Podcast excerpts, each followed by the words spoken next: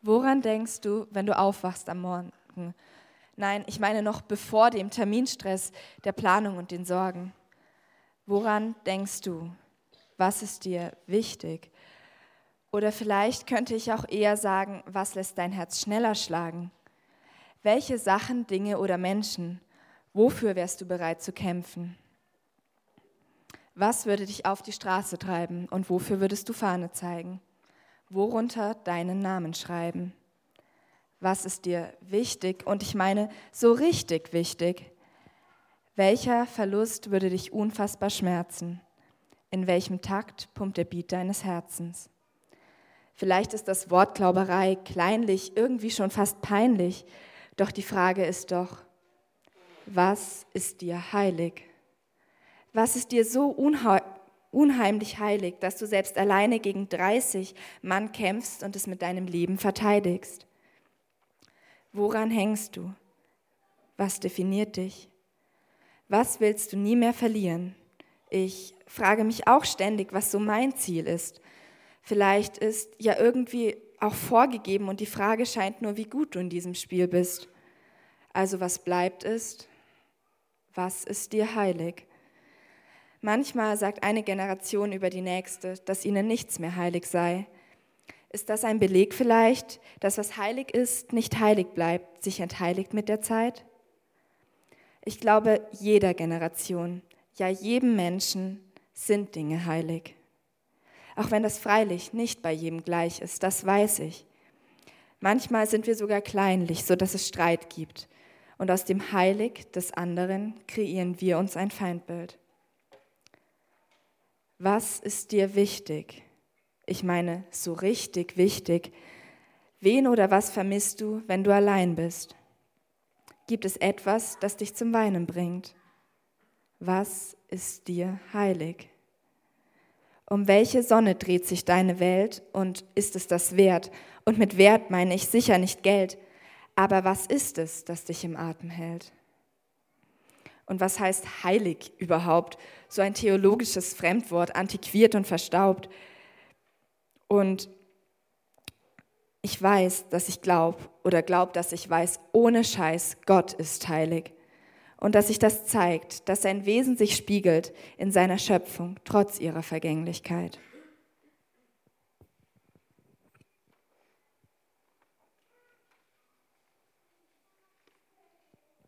Gott ist heilig.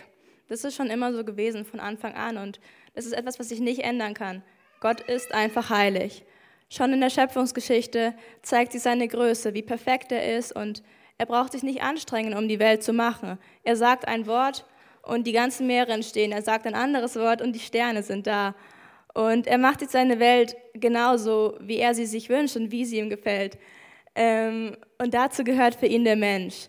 Und er möchte uns, hat diesen riesigen Überfluss an Liebe in sich. Und die möchte er mit jemandem teilen. Er möchte Gemeinschaft. Für Gott ist es wichtig, dem Menschen alles zu geben, was er braucht. Er setzt in diese Welt, in diese damals perfekte Welt, in direkter Gemeinschaft mit ihm. Gott und die Menschen kannten sich so, wie wir heute uns Menschen so direkt kennen. Und sie konnten miteinander ja, reden, spazieren gehen, alles direkt zusammen machen. Der Mensch ist Gott wichtig. Er erweckt ihn mit seinem eigenen Atem zum Leben. Er gibt ihm ein Stückchen von sich selbst und er möchte immer mit ihm zusammen sein. Gott liebt seine Menschen. Seine Liebe kann nicht nötigen, zerren oder stoßen. Sie gibt die Freiheit, jene Liebe zu verwerfen oder wiederum zu lieben. Er will nur eine Liebe anbieten, die frei angenommen werden kann. Das ist ein Zitat. Ähm, ja, es kann nur Liebe sein, wenn man sich frei dafür entscheiden kann oder auch dagegen, wenn es eine Alternative gibt. Und das ist auf der einen Seite ja das Schöne daran, dann, wenn man geliebt wird, weiß man, es ist eben was nicht Selbstverständliches, es ist was Wunderbares und es ist ein Ich will dich und nicht ein Ich muss, weil es ja nicht anders geht. Darum gibt es da auch im Paradies diesen Baum mit den Früchten, wo Adam und Eva selbst entscheiden können, was machen sie mit dieser Liebe, die Gott ihnen gibt. Wollen sie, ja, wollen sie ihm vertrauen, ihn respektieren oder ist ihnen vielleicht auch wichtig, was ihre eigenen Dinge sind? Also wollen sie sich selber in den Vordergrund stellen? Sie haben die Wahl. Und dieser Bruch zwischen Gott und den Menschen, Er zerstört diese Einheit, die da vorher da war. Mensch und Gott waren in direkter Gemeinschaft und diese Einheit, die Gott so sehr auf dem Herzen hatte, ist erstmal nicht mehr da. Und stattdessen tritt etwas Neues auf. Sehnsucht. Dieser Wunsch, wieder zu der alten Nähe zurückzufinden, wieder zusammen zu sein, vereint zu sein. Sowohl Gott als auch die Menschen fanden dieses neue Getrenntsein nicht cool und sie sehnen sich nach dem anderen, sehnen sich danach wieder, sich zu kennen. Doch leider ist die Sache da schon gar nicht mehr so einfach. Gott ist heilig und die Menschen sind es eben nicht. Sie leben jetzt in einer Welt voller Dinge, die sie von Gott trennen können, die nicht heilig sind. Diese Verbindung von Anfang funktioniert nicht mehr, weil Gott und die Menschen verschieden sind, weil die Menschen sich gegen Gott entschieden haben. Sie können nicht mehr zu ihm kommen, auch wenn sie das so wollen. Aber Gott, Gott kann zu uns kommen. Er kommt in unsere Gegenwart, wenn wir nicht in seine kommen können. Wir können nicht wie Gott werden, aber Gott wird Mensch. Und so erfüllt er sich seine Sehnsucht, seine Sehnsucht danach, mit uns Gemeinschaft zu haben. Jesus kommt zu uns, weg aus der Gegenwart Gottes, hin zu uns auf diese Erde, weil er diese Trennung damit beenden kann. Er schafft eine neue Möglichkeit, Gemeinschaft mit Gott zu haben. Weg von diesem Warten hin, von diesem Sehnen zu einem neuen Anfang. Gott ist die Liebe. Und Liebe schafft Sehnsucht, Sehnsucht nach Gott.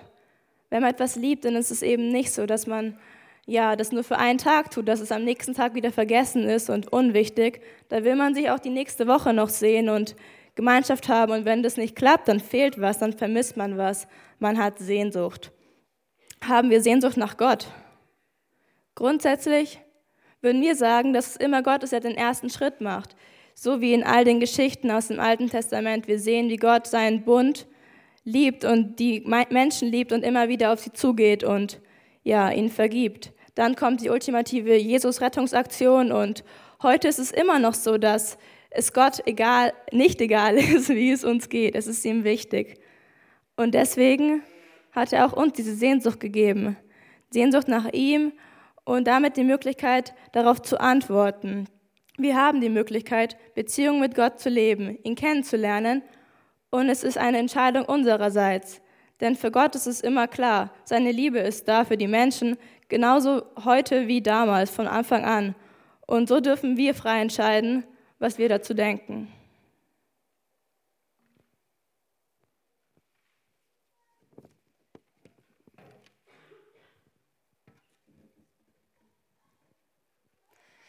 Wenn wir von Sehnsucht sprechen, verwenden wir oft Wörter wie vermissen, warten, geduldig warten, streben, Wunsch oder Bedürfnis.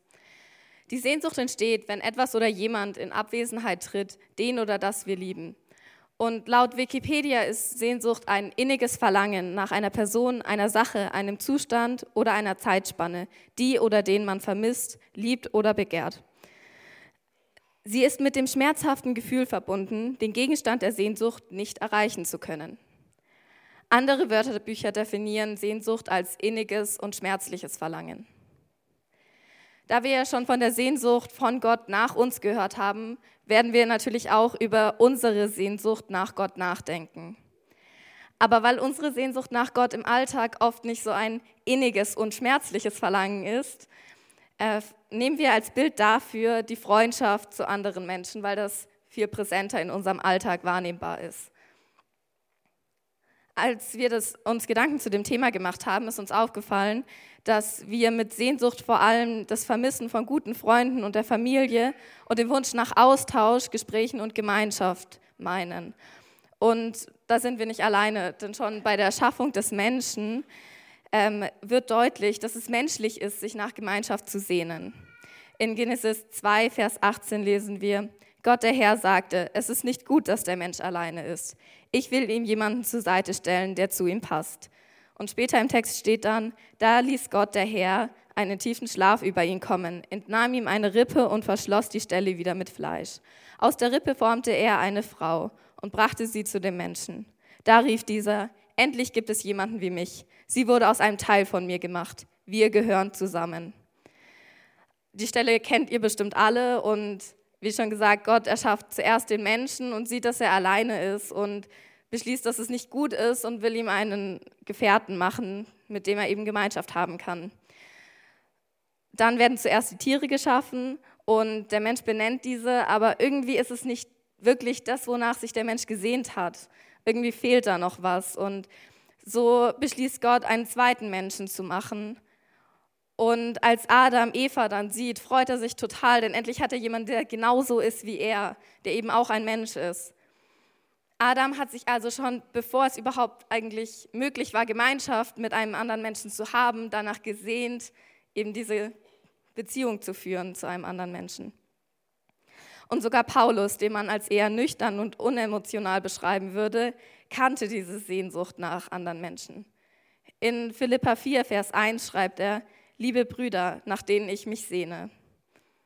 Die Sehnsucht nach Gemeinschaft ist also etwas total Menschliches und Natürliches, aber für uns auch etwas sehr Positives.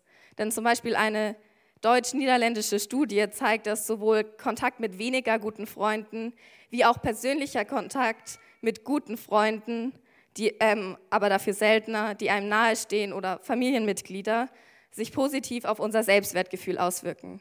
Dabei ist es egal, ob wir eben quantitative oder qualitative Beziehungen führen, das, denn das Grundlegende für diese verbesserte Selbstwahrnehmung ist das Gefühl der Zugehörigkeit. Wir wollen als Person in einer Gruppe an- und aufgenommen werden. Genauso zeigt eine Studie der Brigham Young University, dass es einen Zusammenhang zwischen Gesundheit und sozialen Kontakten gibt. Die Forscher haben über 300.000 Menschen über einen Zeitraum von durchschnittlich siebeneinhalb Jahren beobachtet und festgestellt, dass wenig bis gar kein sozialer Kontakt sich genauso stark auf die Gesundheit auswirken kann wie regelmäßiges Rauchen. Das Bedürfnis nach Freunden und Familie ist also so groß, dass es einen wortwörtlich krank machen kann. Die Sehnsucht nach Gemeinschaft ist also in einem gesunden Maß gut für unsere Gesundheit. Und von dem allen jetzt können wir auch viel für unsere Beziehung und Sehnsucht nach Gott ableiten. Denn vorhin haben wir auch gesungen, dass ähm, Gott unser treuer Freund ist oder uns begegnet als unser treuer Freund. Und Jesus wird oft, vor allem in so Kinderbibelstunden, als unser Freund bezeichnet. Und deswegen kann man das einfach sehr gut übertragen die Sehnsucht nach Gemeinschaft mit unseren Mitmenschen und unsere Sehnsucht nach Gemeinschaft mit Gott ist beides von Anfang an da. Sie ist natürlich und etwas, das nahezu jeder Mensch kennt und wird auch oft als Wunsch, Verlangen oder Bedürfnis bezeichnet. Die Sehnsucht entsteht, wenn etwas oder jemand, den wir lieben, in Abwesenheit tritt und beschreibt das schmerzliche Gefühl, den Gegenstand unserer Sehnsucht nicht erreichen zu können. Sehnsucht nach, Sehnsucht nach Gott bedeutet also, Gott in Momenten, in denen wir uns ihm nicht so nahe fühlen, zu vermissen und den tiefen Wunsch, diesen gefühlten Abstand zu überbrücken und ihm wieder nahe zu sein. Außerdem steigert die Gemeinschaft unser Selbstwertgefühl, weil wir uns etwas zugehörig fühlen und so angenommen werden wollen, wie wir sind. Und es ist außerdem nicht gesund, diese Sehnsucht über lange Zeit unerfüllt zu lassen.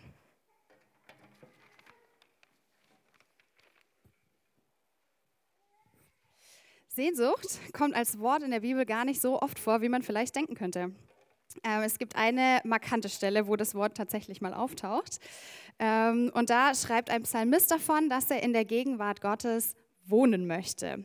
Ich lese euch ein paar Auszüge aus Psalm 84. Wie herrlich sind deine Wohnungen, allmächtiger Herr. Ich sehne mich, ja, ich vergehe vor Sehnsucht, die Vorhöfe des Herrn zu betreten wo ich den lebendigen Gott mit frohem Herzen anbeten will.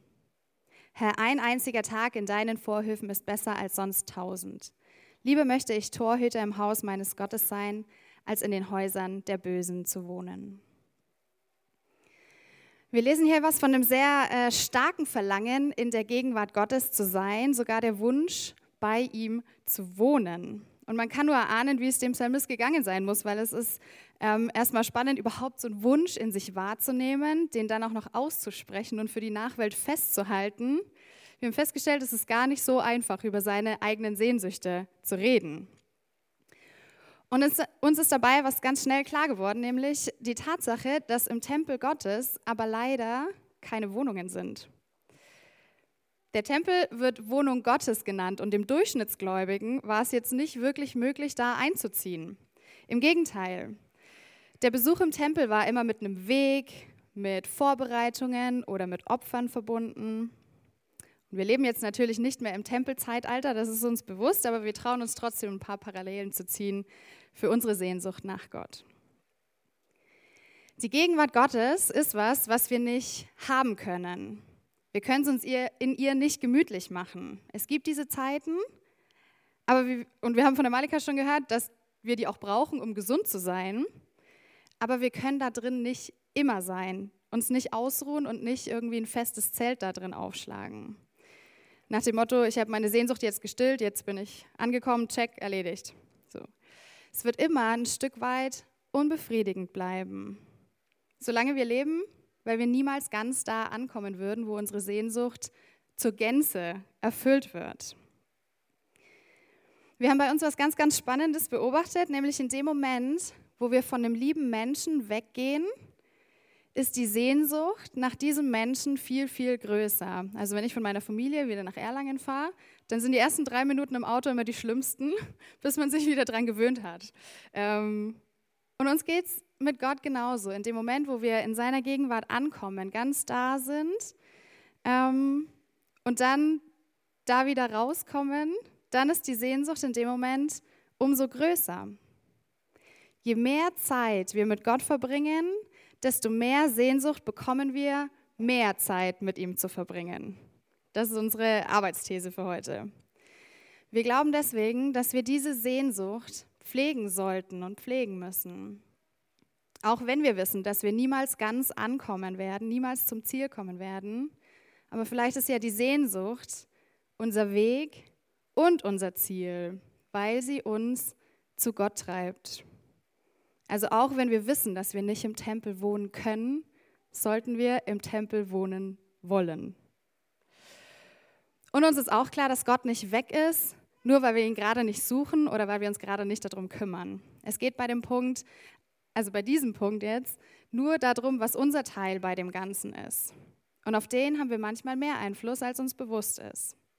Das ist kein Automatismus, mach dies und dann passiert das, ähm, sondern der Vorsatz, wir möchten uns nach Gott ausstrecken. Wir möchten ihn suchen und seinen Willen erkennen und nach dem Willen handeln und leben. Aber um natürlich ehrlich mit euch zu sein, äh, uns geht es jetzt auch nicht immer so, dass wir diese Sehnsucht so äh, dramatisch wahrnehmen. Wie gehen wir aber dann damit um, wenn wir keine Sehnsucht haben? Vielleicht nicht mehr was tun wir, wenn wir nicht das Bedürfnis spüren, ihn anzubeten, ihn zu suchen und zu begegnen? Und es sind so ein paar äh, Gründe eingefallen, woran das bei uns liegt. Das Erste, was uns in den Kopf gekommen ist, ist so der Klassiker aus dem Kindergottesdienst. Kenne ich schon. Äh, man macht sich als Mitarbeiter total viele Mühe, bereitet eine Geschichte vor, denkt sich mords was aus und in dem Moment, wo man die Geschichte anfängt zu erzählen, schreit das erste Kind, die Geschichte kenne ich schon. Ähm, das ist immer wundervoll und man kann es als Jungschau oder als Kindergottesdienst äh, Problem abtun. Aber wenn wir ehrlich sind, dann können wir das bei uns schon auch manchmal äh, feststellen. Wenn zum Beispiel der Predigende vorne einen Text vorliest und man nach drei Versen denkt, na, kenne ich schon, äh, weiß ich schon, mit der Kernaussage dieses Textes habe ich mich schon mal beschäftigt oder so. Oder wenn wir unsere Bibel aufschlagen, vielleicht weil wir einen Leseplan haben oder einfach so, ähm, haben wir uns auch schon ab und zu mal dabei erwischt, zu denken, ja, die Heilungsgeschichte, ja, die Rede, habe ich ja auch schon mal was zu gelernt. Weihnachten, auch jedes Jahr wieder das Gleiche, kenne ich schon, weiß ich schon.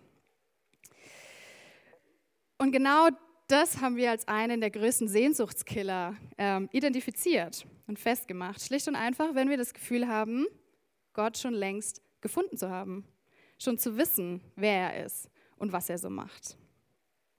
Dann kommt man von diesem aktiven Gestalten, von seinem persönlichen Glauben, von seiner Beziehung zu Gott ganz schnell in so eine passive Haltung, in so eine Passivität, weil man denken könnte, man hat ja schon alles gefunden.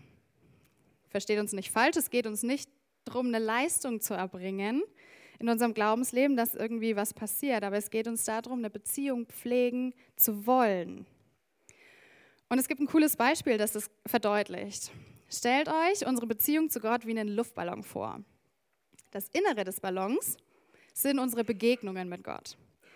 Die Hülle von dem Ballon sind all die Dinge, die wir nicht über Gott wissen, die uns überraschen und wo wir ihn nicht verstehen. Und was passiert jetzt mit dem Ballon, wenn man Luft reinpustet, wenn wir Begegnungen mit Gott haben? So ein bisschen wie bei der Schöpfung übrigens. Luft reinpusten. Ähm, der Ballon wird natürlich immer größer, die Luft wird immer mehr, die Begegnungen werden immer mehr.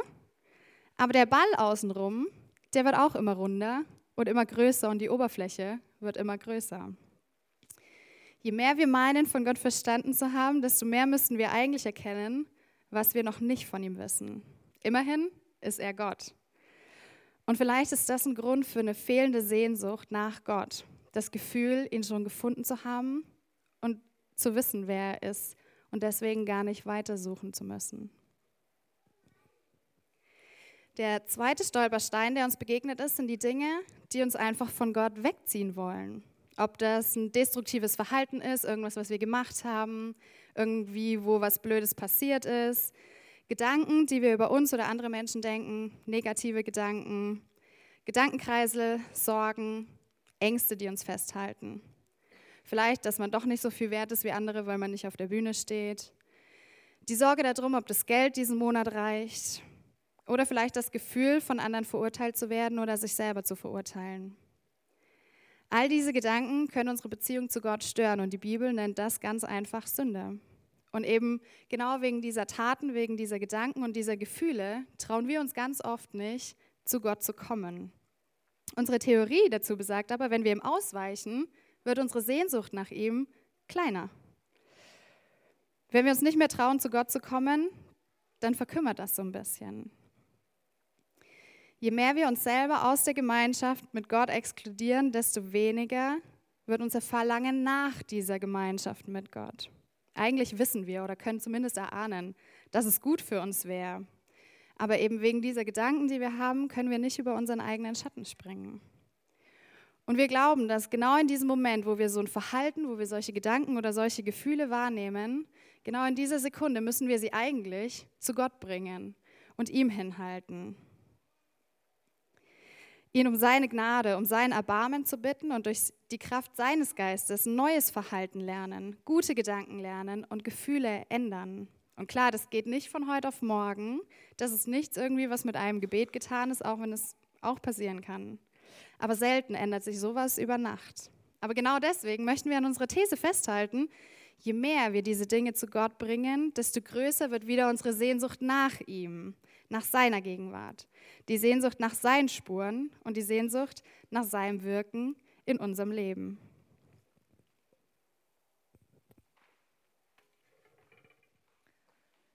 Genau diese Sehnsucht wird in Psalm 119 schon beschrieben. Und zwar steht dort, ich warte sehnsuchtsvoll auf deine Rettung. Auf dein Wort hoffe ich. Meine Augen sehnen sich danach, dass deine Zusagen wahr werden.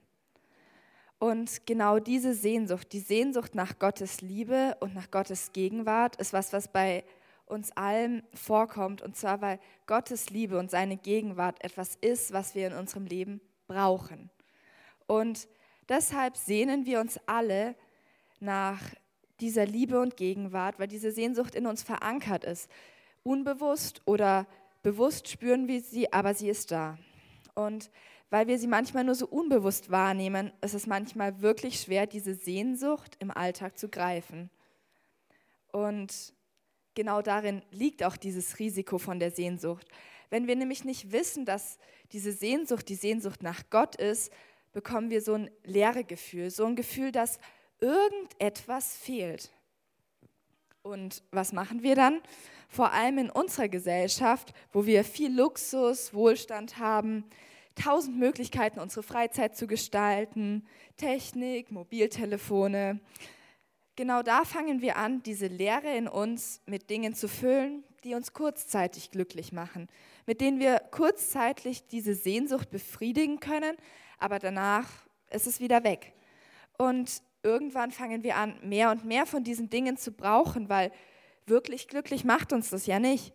Und dann fangen wir an, alle Zeit und Energie, die wir haben, darauf zu verschwenden, unseren Alltag mit solchen Dingen voll zu pflastern. Und versteht mich jetzt nicht falsch, es ist nicht schlecht, in seiner Freizeit Sport zu machen. Es ist auch nicht schlecht, mal kurz am Handy zu sein. Es ist nicht schlecht, wenn man genug Geld hat, um sich sein Essen zu kaufen. Aber es wird zu einem Problem, wenn wir alle Zeit und Energie darauf verschwenden, diese Dinge in unserem Alltag unterzubringen und unseren Alltag mit diesen Dingen zu füllen, dass wir keine Zeit und Energie mehr haben für das, was wirklich wichtig ist. Und das ist die Liebe Gottes und eine Beziehung zu ihm und seine Gegenwart zu spüren. Und ich ertappe mich selber manchmal dabei, wie mir das passiert. Und ich denke, deshalb ist es eine Frage, die wir uns immer wieder stellen müssen, ob Gott gerade bei uns an erster Stelle im Leben steht. Oder wenn das nicht so ist, ob wir wenigstens wollen, dass Gott wieder an erster Stelle bei uns steht und daran arbeiten, ihm mehr und mehr Raum in unserem Leben zu geben. Und wir haben gerade schon gehört, mit der Beziehung zu Gott ist es so ein bisschen wie mit einer Freundschaft. Je tiefer und fester und intensiver eine Freundschaft ist, umso mehr vermisst man sich, wenn man nicht zusammen sein kann. Und eine Beziehung oder Freundschaft wird umso tiefer und intensiver, umso mehr man sich miteinander auseinandersetzt und Zeit verbringt. Und deshalb ist es auch so, dass wir Gottes Gegenwart suchen müssen. Gottes Sehnsucht nach uns ist schon immer da und er streckt sich wortwörtlich nach uns aus und macht den ersten Schritt auf uns zu.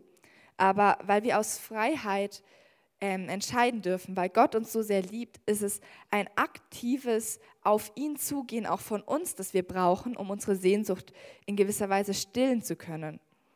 Man könnte Sehnsucht in gewisser Weise auch Sehnsucht aussprechen und dann würde die Sehnsucht ähm, die Erfüllung der Sehnsucht auch zu einer Suche und zu einem Ausstrecken nach Gottes Gegenwart werden. Und wie kann dieses Ausstrecken nach Gottes Gegenwart in unserem Alltag aussehen?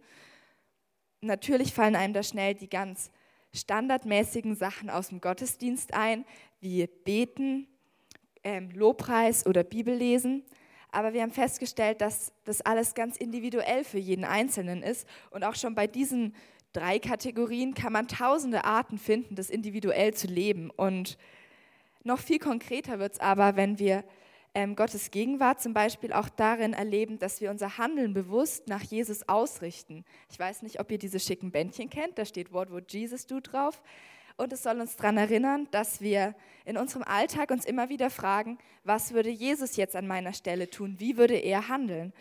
Und Gottes Beziehung zu uns und unsere Beziehung zu Gott kann sich aber auch schon zeigen, wenn wir anderen ein nettes Wort sagen oder anderen eine hilfreiche Geste bereitstellen oder ihnen helfen oder auch sehr aktiv, wenn wir die Gaben, die Gott uns gegeben hat, einsetzen. Das ist ganz individuell und jeden von uns bewegt was anderes. Aber bei mir ist es zum Beispiel so, dass es ganz oft durch Kreativsein oder Malen ist ich weiß nicht, wer Bible Art Journaling kennt, aber das ist bei mir so voll der Zugang zu Gott und andere können damit vielleicht gar nichts anfangen. Und wenn wir unseren Zugang zu Gott gefunden haben und wissen, wie wir in seine Gegenwart kommen können, ist es wichtig, dass wir nicht nur sagen, so, Sonntag im Gottesdienst mache ich Lobpreis, weil das ist so mein Ding, und vielleicht morgens, wenn ich Bibel lese noch, sondern die Suche nach Gottes Gegenwart und unsere Beziehung zu Gott sollte unseren Alltag und unser Handeln ausmachen und somit dann auch ein Stückchen weit zu unserem Charakter werden und unseren Charakter bestimmen. Wenn wir nämlich unser Handeln im Alltag danach ausrichten, dass wir Gottes Gegenwart und seine Nähe suchen, dann ist es plötzlich gar kein Problem mehr, zwischen und mit all den Dingen, von denen ich vorhin geredet habe, die uns von Gott wegbringen können, Zeit für Gott zu finden, weil gerade dieser Alltagsstress, in dem wir manchmal Gott vergessen, ähm, die Zeit ist, in der wir Gottes Gegenwart suchen. Und so kann es uns auch gelingen, Gottes Reich, ähm, von dem praktisch in der Bibel so oft die Rede ist, ein Stück weit auf diese Welt zu bringen und seine Gegenwart in diese Welt zu bringen und unsere Sehnsucht nach seiner Gegenwart in gewisser Weise zu befriedigen. Und wie die Sabrina und so schon gesagt haben, umso mehr wir diese Sehnsucht befriedigen können und Gottes Gegenwart erfahren, umso größer wird die Sehnsucht auch wieder.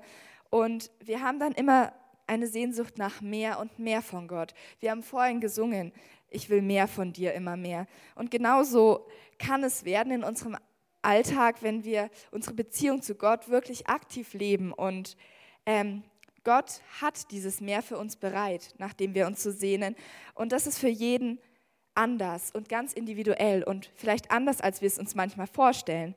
Aber wenn wir uns wirklich danach ausstrecken, dann will Gott uns dieses Mehr geben, weil er uns liebt, weil wir ihm wichtig sind und weil er nach uns Sehnsucht hat.